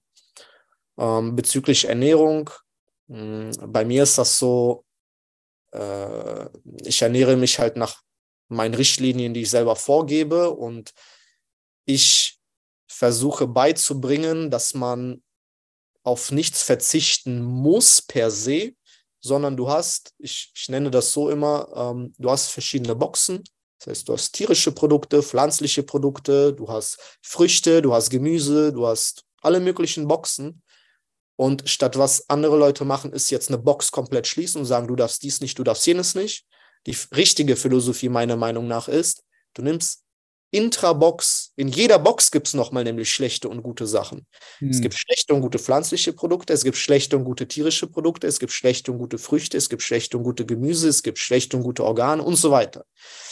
Und man muss ja, man kann ja noch weiter tiefer reinzoomen. Man kann ja sagen, wir nehmen jetzt, wir gehen jetzt in die Box der Früchte, jetzt gehen wir in die Box der Banane. Und jetzt hast du nochmal tausend Bananensorten mit tausend mhm. verschiedenen Qualitäten, mit tausend verschiedenen Ursprungsorten. Die einen werden gespritzt, die einen nicht, die einen sind gut, die einen sind schlecht. Das heißt, die Philosophie ist eigentlich, nicht irgendwelche kompletten Boxen schon von vornherein zuzumachen, sondern die Boxen zu öffnen, das Schlechte aus den Boxen rauszulassen und das Gute aus den Boxen zu essen. Jetzt, mein, das ist, was ich lehre. Das ist die Philosophie, die meiner Meinung nach richtig ist. Wie ich persönlich esse, ist aufgrund der ganzen Reisen, ist das natürlich kompliziert mittlerweile heutzutage, vor allem ohne Küche, immer ähm, super perfekt alles äh, zu machen, muss aber auch nicht super perfekt sein. Ich persönlich esse nur noch in Restaurants. Mhm. Weil, Weil, du gesagt hast, ohne Küche bist du viel noch, bist du in Hotels unterwegs oder auch in Airbnbs oder mehrheitlich Hotels dann? Äh, eigentlich nur Hotels. Okay. Ja, geil, hast du guten Hotelfood dann. also äh, bei mir, äh, auch selbst hier, es gibt Leute, die sagen, ähm, oh, es geht nicht, ich reise zu viel und das geht alles nicht und das ist viel zu kompliziert, ich habe gar keinen. Doch, das geht. Ich habe sogar Kunden, das ja, ist ja. noch schlimmer als bei mir. Die sind, äh, ich habe einen Kunden, äh, der arbeitet in der Zigarrenindustrie äh, und der arbeitet im Zigarrenvertrieb bei einer sehr großen Zigarrenmarke, der ist der Leiter und das sind 300 Flüge oder so im Jahr. Ja, und selbst da geht das klar. Also an 300 mhm. Flüge, Gott bewahre, da komme ich bei weitem nicht ran. Ja, ja. Aber wenn du weißt, was du essen kannst, äh, wie, wenn du diese Boxen kennst und weißt, was ist gut ist, was, was, was, was nicht, was äh, schlecht ist, dann ist es easy. Dann absolut, das soll keine Ausrede sein. Also ich kenne es ja auch von meinen Reisen. Ich, ich habe, ich finde überall was, egal wo ich bin, egal wann. Es ist easy, ja. Wenn du einmal dich da reinfuchst, dich mit, dem The mit der Thematik ein bisschen beschäftigst. Ja, oder ein bisschen weißt, vorbereitet. Das heißt, wenn ich zum Beispiel ja, genau. steige, habe ich irgendwas vorbereitet, nehme ich mir irgendwas mit vorher. Kann auch einfach, mache ich auch oft so. Ich gehe in ein Restaurant rein, da wo ich jetzt zum Beispiel gegessen habe, wo es mir sehr gefallen hat, und sage ich, hey, ich bezahle wie so ein normales Gericht, äh, ihr verpackt mir das einfach nur und fertig. Also da gibt es Lösungen. Da mhm. gibt's, das ist überhaupt gar kein Problem. Und viele Leute denken, nein, das geht ganz und gar nicht. Wenn man eine Küche hat, wo man sich sogar noch das eigene Essen vorbereiten kann und so weiter, das ist einfacher geht es ja nicht. Und selbst mit Reisen, es ist, es man muss sich nur an Prinzipien halten, man muss sich mhm. nur an ein paar Regeln halten, die man kennen muss und fertig. Bewegung. Niki, lass uns anschauen, wie, wie bewegst du dich? Weil, oder wenn es um das ganze Thema Gesundheit geht, Ernährung ist ein wichtiger Baustein, ganz klar. Das andere ist die Bewegung. Was für Sportarten machst du? hast gesagt, steigst ab und zu mal Berge, gehst vielleicht wandern. Äh, ich gehe davon aus, dass du auch nach wie vor Kraftsport machst, ins Fitness gehst. Wie oft gehst du da? Was machst du sonst noch? Machst du noch Cardio? Wie, wie sieht es bei dir aktuell aus? Ähm, ich gehe ins Gym fünf bis sechs Mal die Woche. Ich brauche das einfach als mentalen Ausgleich. Ähm, es ist definitiv nicht so hardcore wie damals, weil wie gesagt, jetzt ist mein Ziel nachhaltige nachhaltige Gesundheit, äh, Lebenszeitverlängerung, äh, sich gut fühlen, Performance rausholen. Da muss man sich jetzt nicht im Gym äh, umbringen, deswegen. Das heißt, ich habe da meine Sweet Spot gefunden. Bezüglich Cardio und anderer Bewegung, ja, aber wird angepasst. Wenn jetzt zum Beispiel ein Berg ansteht, dann mache ich verstärkt Cardio und verstärkt Training in diese Richtung. Das heißt, ich mache dann funktionales Training und Laufen und Schwimmen und spezielles Cardio für die Berge um mich eben darauf vorzubereiten. Also ich äh, richte das auch nach den äh, Zielen außerhalb des Gyms. Aber wenn jetzt keine Ziele auf dem Tisch liegen würden, ja, ab und zu, ab und zu Cardio, ab und zu Basketball spielen. Hm, aber sonst wäre da trotzdem der Fokus auf Gym bei mir. Hm. Ja, ja. Ist lustig, dass du mit ähm, Lebens, das Leben zu verlängern und, und Verjüngung, da hatte ich gerade heute noch einen Podcast mit Nina Ruge, sehr spannend, was da alles möglich ist. Ich weiß nicht, wie tief du da in der Materie bist, Lebensverjüngung und auch Lebensverlängerung, Long Longevity. Ist es ein Thema, wo du dich damit auch beschäftigst in der Tiefe? Ja, ja, damit kenne ich mich auch aus. Ja, alles geil. Gut, aber da gibt es, das Ding ist halt, ähm, also allgemein, wenn es um das Thema Ernährung geht, da gibt es so viele verschiedene Stimmen von ganz vielen verschiedenen Lagern. Und ich glaube einfach, das ist jetzt meine Erkenntnis, ja, dass Ernährung etwas super Individuelles ist. So, der Mensch ist ja auch individuell und äh, da gibt es eigentlich ja. eine sehr gute Antwort dafür. Ja, es ist individuell, aber es gibt bestimmte Richtlinien, die mhm. eigentlich mhm. jeder einhalten muss. Und jetzt gibt es immer mh, hm, folgende Tendenz, dass jeder sagt, äh, das und das ist gut, du musst vegan sein, du darfst nicht vegan sein, du musst Carnivore sein, du darfst nicht Carnivore, bla bla bla bla bla, interessiert keinen. Die Antwort ist ganz einfach. Wenn zum Beispiel zu mir jemand kommen würde und sagen, hey, ich bin seit XYZ Jahren Veganer oder ich bin seit XYZ Jahren Carnivore oder dies oder jenes, sage ich, okay, schön. Geh einfach deine Gesundheit messen. Ja, nimm Blutwerte, schau dir Parameter an, nimm Ultraschall von Organen, mach MRT, mach Osteopathie, schau dir deine Gelenke an, schau dir alles an an deinem, an deinem Körper. Wenn da nichts ist, mach weiter so. Punkt. Weil wenn jemand so eine Schiene fährt und denkt, viele fahren eine gewisse Schiene und denken, die sind gesund, bis zu dem Zeitpunkt, bis sie nämlich kontrollieren, was bei denen überhaupt abgeht. Im Blut und äh, Parametern vom Körper und Ultraschall und so weiter. Wenn jemand zu mir kommt und sagt, hey, alles ist gut, dann okay. Top. Wohl mit dir, ja. Gesundheit ist das Wichtigste. Ich bin froh für dich. Und vor allem, wenn du dann Werte abgibst und da ist auch alles super, mach genauso weiter, egal was du machst. Never change a winning system.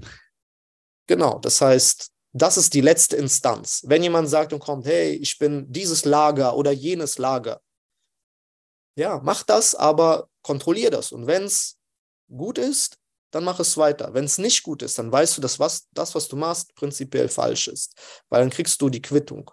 Und wenn man nämlich schon irgendwelche Problemchen hat, wenn einem schon die Haare ausfallen, wenn einer schlechte Haut hat, wenn einer schlechte Energy hat, kaum aus dem Bett kommt, schlechte Libido, niedriges Testosteron, bla bla bla.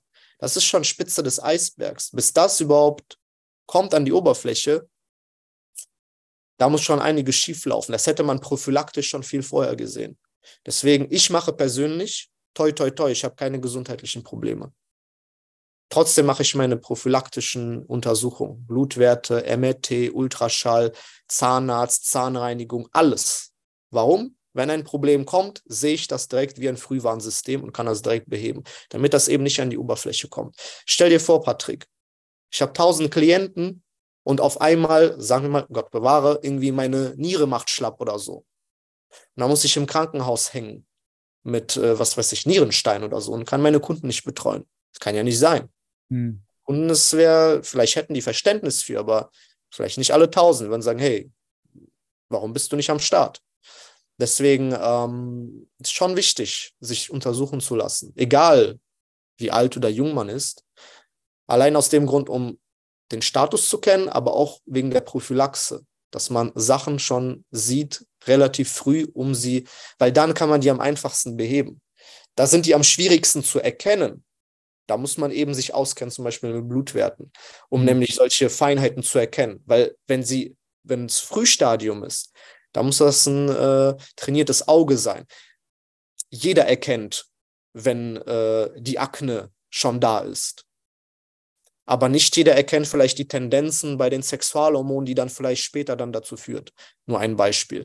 Das heißt, ähm, prophylaktische Untersuchung super wichtig und um den Status überhaupt zu kennen, ist auch sehr, sehr wichtig. Okay, das heißt, du empfehlst jedem, sich regelmäßig zu checken. Was sagst du da? Einmal im Jahr, zweimal im Jahr, einmal in zwei Jahren? Was, was empfiehlst du da deinen Kunden? Ähm, Blutwerte je nach Situation. Wenn es nämlich, wenn es irgendwelche wirklich handfesten Probleme gibt, dann muss man teilweise Mehr, ja, Quartal, natürlich. Ja, ja. Aber wir gehen jetzt davon aus, alles ist durchschnittlich gesunde, ja. Keine Probleme, dann sollte man trotzdem testen. Blutwerte ein bis zweimal im Jahr, Zahnarzt zweimal im Jahr, professionelle Zahnreinigung machen, ähm, Ultraschall einmal im Jahr von inneren Organen, Schilddrüse, MRT, je nachdem, wie alt man ist, aber sagen wir mal so Einmal im Jahr ist top, einmal in zwei MRT, sagst du, ist wichtig, ja? Das habe ich, das habe ich, das habe ich tatsächlich noch nie gecheckt. MRT, glaube ich? Nee, nee. MRT ist, MRT ist, MRT ist, du fährst du in die, in die Röhre rein, ne? Genau, richtig. Okay, aber sind diese Strahlen nicht auch, auch ein Abfuck für das System? Wie ist das beim MRT? Ähm, MRT ist relativ sanft. Das heißt, da gibt es keine Probleme. Röntgen wäre was anderes. Ähm, also das lohnt sich. Das ist nicht so invasiv und äh, du kriegst dadurch sehr, sehr viel Information. Bei MRT kann ich auch direkt den Zuhörern mitgeben, äh, wenn es, die, die Ärzte pushen immer darauf, irgendwelche Kontrastmittel zu geben. Ja, genau, stimmt. Das ist dann invasiv, da sollte man aufpassen, die sollte man nur mit einem guten Grund nehmen. Wenn da wirklich ein expliziter Grund dafür da ist, dass man bestimmte Areale testen muss, dann ja als Option, aber nicht einfach so zu einem normalen Check.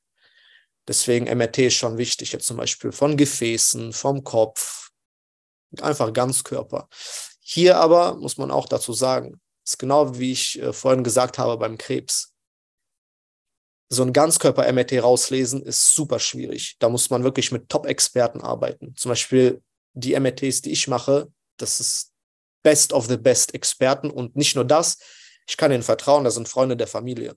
Das heißt, die würden niemals irgendwas anhängen. Ein MRT ist so komplex, da kann jemand mit dem Finger drauf zeigen, jo, pass auf, das ist hier ein Aneurysma. Und du kannst damit nichts anfangen. Selbst ich könnte mhm. wahrscheinlich nicht das ganze komplexe Bild da verstehen, weil ich das eben, das ist nicht meine Praxis, das ist nicht meine Routine. Deswegen ist das schon wichtig, wenn da was gefunden wird, vier Augen, nochmal mit einem anderen Experten, mit einem anderen Arzt da drüber zu gehen, um das zu verifizieren oder vom Tisch zu kicken, weil es dann halt vielleicht doch nicht stimmt. Ich habe schon solche Fälle gesehen, teilweise sogar mit Krebs. Da äh, hat die Familie angefangen zu weinen, alle waren aufgebracht. Ich habe gesagt, erstmal alle chillen, zum zweiten Arzt gehen. Der zweite Arzt hat gesagt, jo, da ist gar nichts. Und der dritte Arzt hat dann verifiziert, ja, da ist wirklich nichts. Hm. Solche Fälle gibt es, man muss da wirklich sehr aufpassen. Ja, gibt's, gibt's. Beim MRT passiert sowas auch sehr oft, deswegen sage ich das dazu. Hm. So regelmäßige Bluttests, MRT, Ultraschall hast du noch angesprochen. Was, was ja, kann man bei Ultraschall sehen bei den Organen? Ultraschall, zum Beispiel Leber, die Größe, die Textur oder Nieren, ob da irgendwelche Nierensteine drin sind, Galle, Darm, Schilddrüse, ob da irgendwelche Knoten sind. Das ist ein ganz einfacher, nicht invasiver ähm, Prozess. Der geht relativ schnell und ist sehr kostengünstig und ähm, ja, man kann innerhalb von einer Stunde wirklich da seinen ganzen Körper mit, also das, was man mit dem Ultraschall machen kann, ist man durch eine halbe Stunde bis eine Stunde auch mit der Analyse und guck mal, was ist denn schon eine Stunde oder eine halbe Stunde pro Jahr, ne? um einfach mal zu checken, hat man irgendwelche Nierensteine. Beispiel, bevor wir Antarktis und Bergsteigen und so vielleicht darauf kommen, stell dir vor, du gehst in die Antarktis, Patrick. Hm und du hast einen Nierenstein. Hattest du schon mal einen Nierenstein oder kennst du jemanden, der nee, sowas hatte? Nee, zum Glück nicht. Zum Glück nicht, weil das ist ungefähr so, vor allem Männer können sich dann vorstellen, wie es ist, ein Kind zu bekommen als Frau. Oh, so shit. Und jetzt stell dir vor, du gehst in die Antarktis und bist irgendwo oben auf dem Berg, ne, schon, und dann in den Bergen ist das so, dass gesundheitliche Probleme sich zuspitzen. Die kommen dann noch mehr in die Wasseroberfläche, noch schneller, noch in der Luft. Wegen der Luft, wegen dem Stress, hm. wegen, ja, wegen der ganzen Situation praktisch, weil die so feindlich ist fürs Leben. Ja, ja, ja sehe ich, sehe ich. Und äh, wegen den Temperaturen, wegen der ganzen Bewegung. Da kann auf einmal ein Nierenstein loslaufen, losgehen und dann äh, hängst du da rum bei minus 60 Grad. Und dann hast du ein Problem. Deswegen, bevor ich äh, vor allem in die Berge gehe, zum Beispiel Antarktis, vor Antarktis, das war spontan. Ja, ich habe so, mein Freund, ein Kollege meinte zu mir, äh, in eineinhalb Monaten oder in zwei Monaten ist Antarktis, kommst du mit, ja oder nein? Und ich habe dann spontan ja gesagt, aber das Erste, was ich gemacht habe, ist direkt Full-Body-Check, um abzuchecken, ist da was, was mir in den Bergen Sorgen bereiten kann. Und da war ich noch nie in den Bergen, aber ich wusste, dass das extrem wichtig ist, mhm. weil das Standard ist nämlich in der Szene, dass wenn man irgendwelche Mount Everest oder Antarktis oder ähm, McKinley oder K2 oder in, irgendwelche krassen Berge macht, dass man wirklich sich von Kopf bis Fuß misst, Zahnarzt und so weiter, dass das eben nicht rauskommt. Ich habe eine äh, Partnerin, ja, könnte man sagen, äh, aus den Bergen, die war mit mir im selben Seilzug in der Antarktis. Die ist dann äh, im selben Jahr, also nach ein paar Monaten, ist sie erst Everest hochgegangen und dann ist sie direkt nach einem oder nach zwei Monaten K2 hochgegangen. Sie hat nicht abgecheckt, ihren ganzen Körper, und hat dann in der Mitte vom K2, schon in Camp 1 oder 2, solche Zahnschmerzen gehabt, dass sie gar nichts mehr machen konnte. Das heißt, sie musste runter mit dem Heli zurück, äh, wieder in die nächste Stadt. Das hat schon mal was gedauert und Energie gezogen, um das in irgendeinem Dorf in Pakistan, wo äh, man kann sich schon vorstellen, ja, willst du nicht zum Zahnarzt. Waren, musste sich da die Zähne machen lassen, Zahn ziehen lassen oder so, um dann wieder zurück in die Berge zu gehen. Hat dann trotzdem geschafft und ist K2 hochgekommen, äh, geisteskrank, aber zeigt nur, wie wichtig das ist. Das heißt, selbst ich als kompletter Noob, äh, noch nie in den Bergen gewesen, wusste direkt, du willst keine Probleme äh, haben, die dann an die Oberfläche kommen, wenn du dann bei minus 60 Grad irgendwo oben bist. Das wäre Katastrophe. Weil da geht es halt um Leben und Tod. Ja, klar, klar. Und dort, ich weiß nicht, fliegt dort der Heli überhaupt hin? Wenn mal irgendwas nicht gut läuft, wahrscheinlich schon, aber braucht wahrscheinlich auch eine Zeit und ist auch nicht hundertprozentig safe, je nach Wetter wahrscheinlich auch. Also Antarktis gab es gar keine Helis. K2 und Everest gibt es schon Helis, aber die können natürlich nicht überall landen. Nicht so hoch und auch ja nicht so hoch fliegen, oder? Ja, na, die fliegen schon. Das sind so Spezialhelis. Also ich glaube, bis 7000 fliegen die schon so. Aber trotzdem, wenn du irgendwo in einer K2-Wand drin hängst und dann äh, ist, geht bei dir Nierenstein los, das war's. Das ist Game Over. Ja. Ja, geil, geil. Ich, ich werde ich werd im August, wenn, wenn alles gut läuft, so Gott will, das Wetter passt, werde ich das Matterhorn machen. Ja, ist schöner und krasser Berg auch. Ja, hast du, hast du dir schon mal überlegt, das Matterhorn mal zu machen? Ich finde, das ist ein ganz schöner Berg. Und äh, Matterhorn schon lange an. ist tatsächlich einer meiner Lieblingsberge, Top 3. Ja. Ähm, der ist technisch relativ schwer. Mm, mein persönliches Programm ist Seven Summits und Seven Volcanoes.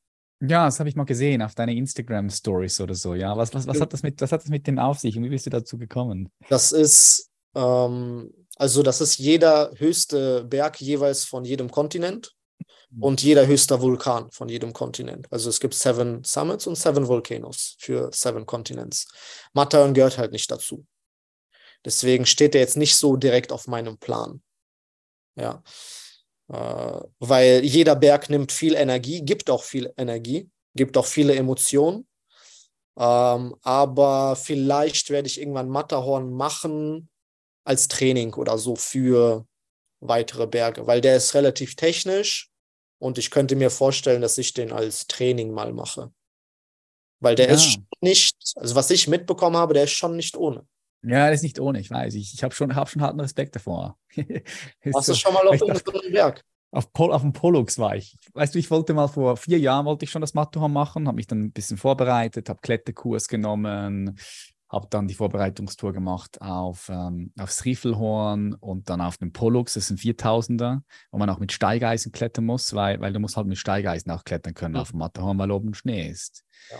Und ich dachte so, ja, immer easy, ja, easy, komm, geht schon. Und, und, und jetzt habe ich es gebucht, jetzt habe ich es ready gemacht, fix gemacht. Und dann habe ich das nochmal so realisiert, oh oh, okay, das ist schon nicht ganz easy. Und, und jetzt habe ich, hab ich Respekt davor und bereite mich aber auch, auch vor. Habe jetzt gerade ein Wochenende 1300 Höhenmeter da gemacht. Vor, vor meiner Haustür gibt es ein paar richtig schöne Berge. Aber es ist halt das, das, das Klettern und du bist halt dort permanent in der steilen Wand und vor allem auch das Runtergehen da siehst du halt komplett in jedem Moment 5, 6, 7, 800 Meter runter. Und, und das, ist, das ist das, was mir hauptsächlich Respekt macht, diese, diese Höhe, dass du immer diese, diese Höhe siehst, dass du da immer im, im, in der Wand drin bist, natürlich. Ja. Ja, Matterhorn ist schon technisch anspruchsvoll. Ich, also du musst ja auf jeden Fall sehr, sehr gute Guides suchen dafür. Ja, ja, ich gehe nicht ohne Guide hoch. Ich habe einen Bergführer, ja klar. Aber ich finde den Weg nicht mal ohne Guide. ah, aber die wissen auf jeden Fall, Guides super wichtig. Das ja. ist das Wichtigste. Vor allem die, die das schon tausendmal gemacht haben, die da jeden Stein kennen. Das ist wichtig, dass man die richtigen Leute hat, die dir direkt die Tipps geben. Teilweise sogar den Fuß dahin, den Fuß dahin, den Arm dahin. Die ja, wissen, genau. was mit der Zeit ist. Das ist schon sehr wichtig, ja.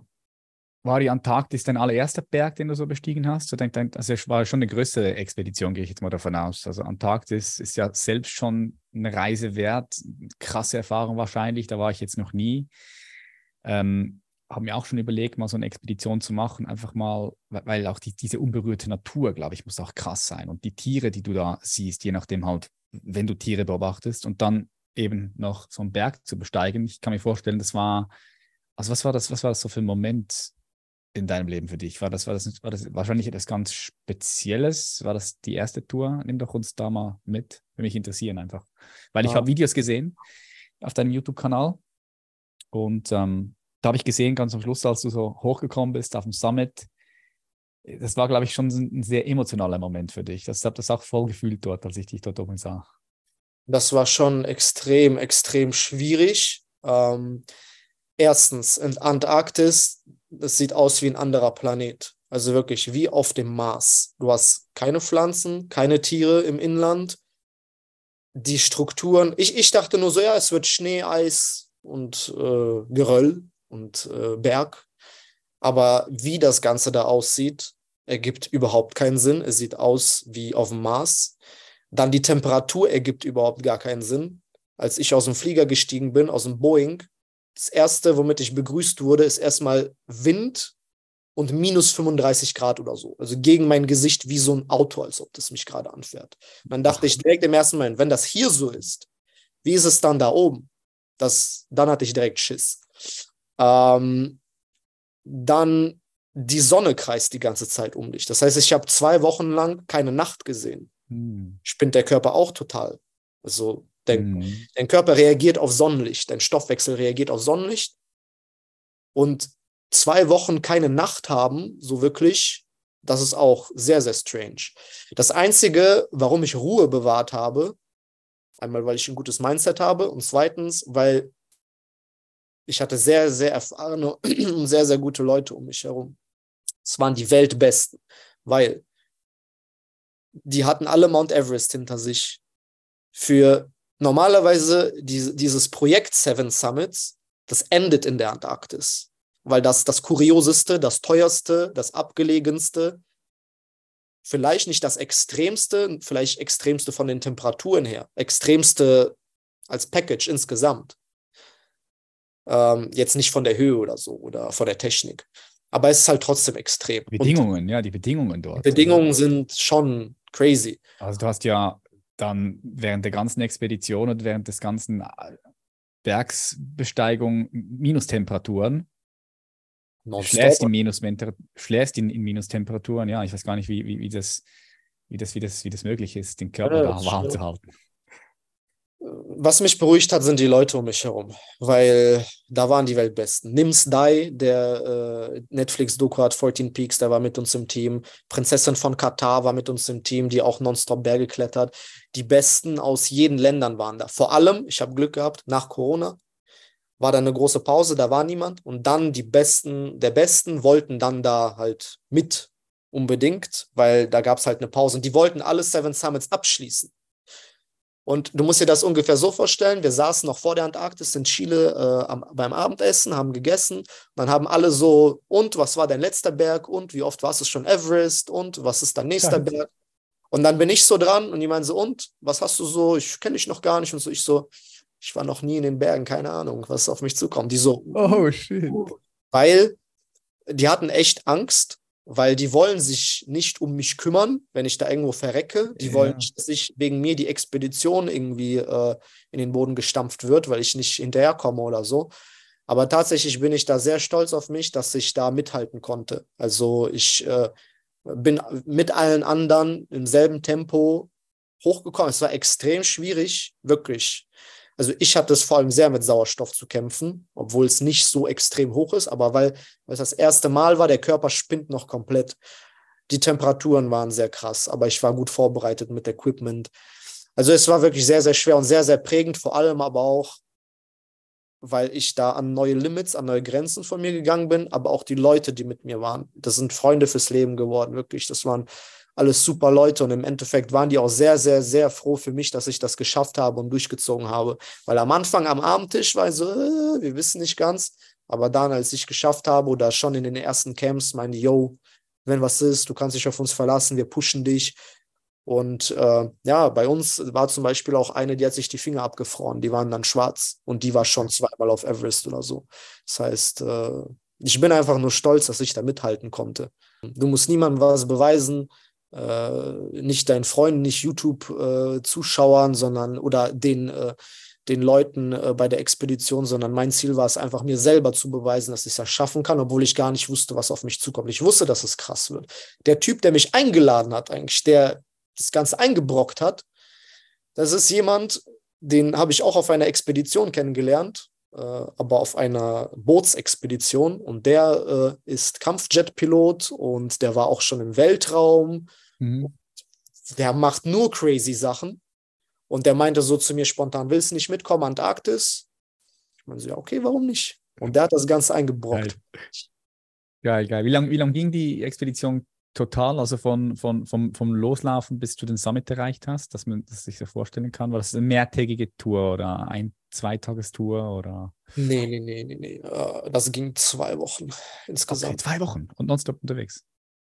Zwei Wochen ging das insgesamt. Wir äh, steckten noch fest oben, weil das Wetter schlecht war. Da hingen wir noch, also nach dem Summit, noch in den Bergen fünf oder sechs Tage. Kein Flugzeug konnte kommen, uns abholen. Erst nach sechs Tagen war das Wetter okay. Äh, sonst ja, also ungefähr 13 oder 14 Tage insgesamt, von und bis. Ja, geil. Ich kann mir vorstellen, das ist äh, ja, eine geile Erfahrung. Klingt, klingt nach, nach etwas, was, was man nicht jeden Tag macht, so heißt du. Oder vielleicht machen die meisten Menschen gar nie in ihrem Leben.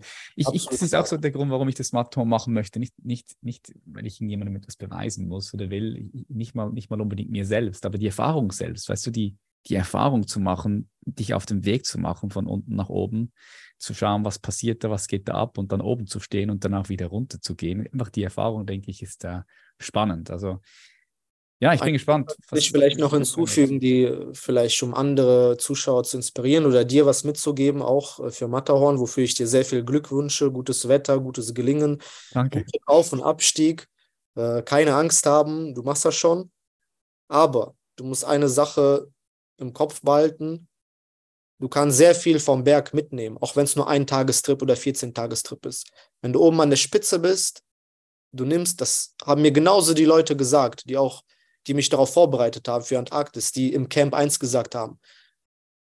Denk nach, während du gehst. Das entspannt dich und du wirst dir Gedanken machen um dein Leben, um dich als Person und wirst von diesem Berg irgendwas wieder zurück mitnehmen, was du dann mit dir für immer haben wirst. Und genauso war es gewesen. Wenn du oben auf der Spitze bist, nimm Zeit für dich, zehn Minuten, um dich hinzusetzen. Denk einfach nach, ohne mit jemandem zu reden. Sag deinen Kumpels Danke, aber dann setz dich hin, alle setzen sich hin, überlegen ein bisschen, denken nach, philosophieren und du nimmst von jedem Berg irgendwas mit. Ja, und das ist immer was ganz Spezielles. Deswegen ist es ja auch so sensationell, weil der Weg, ja, dahin erstmal, du denkst viel nach. Wenn du oben bist, du denkst übers Leben nach. Okay, und beim Runtergehen bist du nur froh, wenn du zu Hause bist und in die Dusche kannst. das glaube ich, das glaube ich. Ja, geil. Nee, das, ist ein schöner, das ist ein schöner Tipp, den nehme ich mir zu Herzen, dass das, wenn ich oben bin, 4478 Meter, werde ich daran denken, Niki, geil. Du hast gesagt, oben sein, ja, nachdenken über das Leben, philosophieren. Das bringt mich gleich auch auf die letzte oder, ja, mal schauen, letzte, zweitletzte Frage. Wir sind schon gut da in der Zeit. Ähm, was beschäftigt dich aktuell gerade so am meisten? Also nebst dem Business, was du hast, was du führst, was geht dir durch den Kopf? Was beschäftigt dich am meisten in deinem Leben aktuell? Was nimmt am meisten Raum ein? Arbeit, ganz ehrlich. Nebst der Arbeit. Nebst ja. der Arbeit. Neben der Arbeit. Ja, also Arbeit, gut. Klar, du bist in deinen Themen drin. Du bist der Experte, gehst, bist wahrscheinlich immer auch up to date, was die Wissenschaft sagt, gehe ich jetzt mal davon aus. Das ist einfach dein Thema, da bist du drin, mit dem beschäftigst du dich am meisten, klar, Arbeit. Aber außerhalb der Arbeit, gibt es da etwas außerhalb der Arbeit, was dich am meisten beschäftigt? Hm, das ist echt eine, ich weiß nicht, schwierige Frage oder nicht schwierige Frage. Da habe ich mich jetzt nicht so viel Gedanken zu gemacht. Kommt aber, einfach so, boom, aus ja, dem Hintergrund. So. Aber ähm, wo kreisen deine Gedanken so hin? Ist es vielleicht eine Beziehung? Ist es, sind es globale, globale Themen, philosophische Fragen? Ist es, wo kreisen deine Gedanken sonst nebst der Arbeit herum, wenn du das so identifizieren kannst? Globale Themen sowie Politik und sowas interessieren mich ehrlich gesagt überhaupt nicht. So News und so gucke ich mir gar nicht an. Da kreisen meine Gedanken überhaupt, also es ist null Interesse und auch null Interesse daran, irgendwas irgendwie teilzuhaben. Ähm, ich habe da halt auch meine Ziele vor Augen und das sind Seven Summits, Seven Volcanoes, aber das sind jetzt mhm. keine, diese Ziele sind eher so saisonal. Ich jage das nicht, ähm, weil das sind Sachen, auf die muss man sich vorbereiten, mental und äh, körperlich. Da muss die Saison stimmen, da muss das Team stimmen. Dann kannst du vielleicht noch Freunde mitnehmen und so weiter. Das ist nicht das, was äh, immer zugänglich ist. Ähm, ich will jedes Land der Welt bereisen. Das ist auch noch auf meinem Radar, das beschäftigt mich auch. Persönliche Hobbys, Klavier spielen, Musik, ähm, entspannen, einfach mal neue Sachen dazulernen, ähm, neue interessante Leute kennenzulernen, interessante Gespräche zu führen. Emotionen, ja, irgendwas Spannendes erleben. Ich war jetzt vorgestern auf meinem ersten Konzert in meinem Leben. Vorher hatte ich nie Zeit dafür gehabt. Was für ein Konzert warst du? Rammstein. Oh, shit, geil. Ja. Gott, kontrovers wird diskutiert, Rammstein. Ne? Ich weiß nicht, ob du das mitbekommen hast. Äh, ja, Habe ich. Lustig, lustig. Ähm, und äh, dann war ich, dann hat mir das so gefallen, dann war ich direkt noch einen zweiten Tag danach. Das heißt, ich war dann zweimal nacheinander, weil mir da so viele Emotionen. Zweimal Rammstein. Zweimal nacheinander. Das hat mir so geil. viele Emotionen gegeben. Mhm. Und hier auch wieder dieses politische Drumherum, was da passiert, interessiert mich absolut nicht. Ja, wirklich, mhm. null. Äh, ich lasse da keine Negativität äh, in mein Leben einfach. Äh, wobei ich habe da auch eine Meinung zu. Äh, ich weiß nicht, ob man die im Podcast nennt. Gerne. Du hier, ist, hier kannst du hier in diesem Podcast kannst du alles sagen. Ähm, ich glaube, der, dafür, ja. der Frontsänger von Rammstein, äh, da war, wie gesagt, ich will jetzt keine Behauptung aufstellen, jetzt stimmen oder nicht stimmen, was da jetzt genau passiert ist, ne, was jetzt in den Medien ist. Da habe ich keine Ahnung von, was da jetzt wirklich passiert ist oder nicht. Aber ähm, das war so viel Liebe zum Detail bei diesem Konzert. Das war so ein geschliffene, so eine geschliffene, fein geölte Maschinerie. Ähm, ich konnte mich ein bisschen damit identifizieren, wie viel Liebe zum Detail und wie viel Energy da reingehen muss in diese Arbeit, um damit sowas überhaupt funktioniert, was die da geleistet haben. Und ich kann mir nicht vorstellen, dass Leute, die so viel Energie geben, wie zum Beispiel du deinen Zuhörern, ich meinen Klienten, äh, ein Ehemann seiner Ehefrau und seiner Familie und so weiter. Dass wenn man so viel Energie gibt, dass man noch irgendwie ähm, Energie hat für äh, irgend so ein ähm, äh, äh, irgend so ein Murks an der Seite da, was da angeblich passiert ist. Jetzt ohne Wertung, kann sein, mhm. kann nicht sein. Nur mein Bauchgefühl sagt, dass jemand, der so hardcore ist auf der Bühne, der so viel Energy gibt, der ist froh, wenn er von der Bühne ist und einfach nur seine Ruhe haben kann. Das war jetzt nur mein Bauch. Kann stimmen, kann nicht mhm. stimmen. Das war jetzt nur meine Empfindung, ähm, weil da so viel Energy war. Für mich persönlich waren das natürlich crazy Emotionen. Ich habe sowas noch nie gesehen. Äh, ich bin mit Rammstein immer Training oft und so, ne? deswegen äh, seit der Jugend. Ähm, deswegen war das cool, mal da zu sein. Und ähm, um deine Frage zu beantworten, solche Kleinigkeiten nehme ich mir jetzt mehr Zeit für mich, um sowas mhm, zu erleben. Richtig. Ja, ja weil ähm, einfach als, äh, um so aus, Monoto aus, aus der Monotonie rauszugehen, einfach um was Spannendes zu erleben, Emotionen zu kriegen, ähm, damit ich auch vielleicht besser arbeiten und leben kann, damit ich mhm. besser leisten kann, damit ich im Kopf so ein Refresh habe, vielleicht, damit ich eben konzentrierter bin. Ähm, da gebe ich jetzt mehr Acht für. Und ob es jetzt ein Rammstein-Konzert ist oder ob ich jetzt in Zoo gehe, ich nehme mir zwei Stunden Zeit für mich und erlebe irgendwas, was interessant ist. Mache mir Gedanken drum, wie auch jetzt. Ich habe mir Gedanken drum gemacht um dieses Rammstein-Konzert, wie die das aufbauen, wie die die Energy geben, wie die Feinheiten sind. Ich achte auf sowas. Ich habe so gute Attention to Details. Hm. Das wäre jetzt mein Empfinden. Wie gesagt, jetzt nichts Politisches oder so, bevor jetzt jemand sagt, nein, du bist jetzt da und dafür. Ich habe keinen Plan, was da abgeht. Äh, ich weiß nicht, was da die Fakten sind und was nicht, aber mein Empfinden war das, dass jemand, der so viel Energy gibt, potenziell, dass der sehr, dass der sich einfach nur ausruhen will danach wahrscheinlich. Hm, mag sein, mag sein. Ja, ich, ich, ich denke, das ist wichtig, wichtig für dich, dass du dir diesen Raum auch nimmst für dich, weil wenn du sagst, so wie ich dich jetzt erlebe, dass du da so hart arbeitest, viel arbeitest, gute, gute, gute Resultate generierst bei deinen Kunden, dass du da auch irgendwo Raum, Raum für dich hast und dort äh, Energie tanken kannst, abschalten kannst, neue, neue, neue Räume aufmachen kannst für dich, ja, die dann wiederum auch wieder gut sind für deine Arbeit. Das denke ich, ja. ja geil.